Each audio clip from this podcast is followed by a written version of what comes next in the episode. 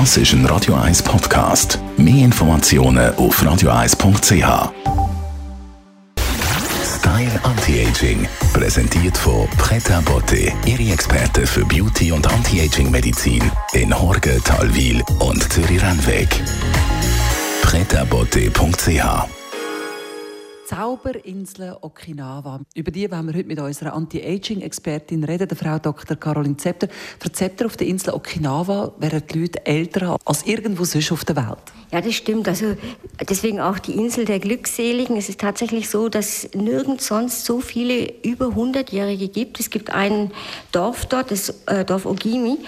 Es hat nur 3000 Einwohner und über 100 davon sind über 90 und 12 oder mehr noch sind über 100 Jahre alt. Also das ist phänomenal, bricht alle Rekorde auf der Welt. Und deswegen hat sich die Altersforschung auch auf solche äh, Inseln oder auch auf solche Orte auf der Welt gestürzt und versucht herauszufinden, was unterscheidet die von uns.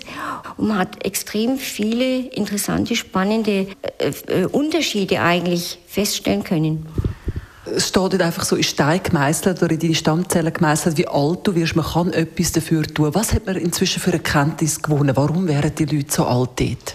Das ist wie immer eine Kombination einerseits die richtige Lebensweise. Die Leute in Okinawa, die arbeiten zum Teil, bis sie über 80 sind oder 90 sind, auf den Reisfeldern. Jeden Tag, die machen, sind aktiv, die arbeiten in der Gruppe, die sind sozial.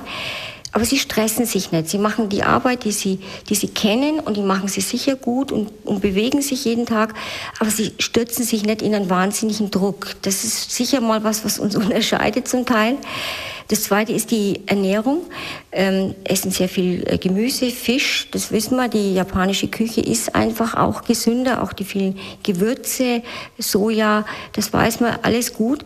Aber sie haben dann zusätzlich auch noch die Regel, dass man den Magen nur zu 80 Prozent füllen soll und einfach noch ein ganz kleines bisschen hungrig bleibt und trotzdem wieder arbeiten geht. Ich denke, das wäre vielleicht was, was wir auch ab und zu mal machen sollten.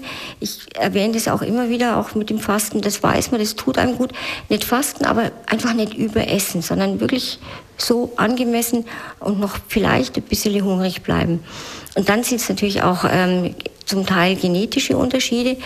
Ähm, man kennt Mutationen, die gibt es nur auf Okinawa, die offenbar dazu beitragen, dass die Zellen lange jung bleiben und auch sich länger teilen können. Letztendlich überhaupt erst ermöglichen, dass, dass, dass man über 100 Jahre alt wird. Also die Insel der Glückseligen können wir ein bisschen auch zu uns holen, wenn wir also ein bisschen beherzigen, was Frau Dr. Zepter gesagt hat, nicht so viel äh, und, und, und vor allem das richtige Essen und ein bisschen entspannter an viel Arbeit angehen oder immer wieder an die Arbeit angehen. Und was geben Sie uns noch weiter mit aufs Wochenende von Dr. Zepter? Ja, auch was wichtig ist, wenn man älter wird, vergessen Sie nicht, ab 50 ab und zu Ihren Augendruck messen zu lassen. Ähm, grüner Star ist ein heimlicher Killer und Sie wollen doch auch später noch alles Schöne, was es auf der Welt gibt, sehen. Deswegen Augendruckmessung. Style Anti-Aging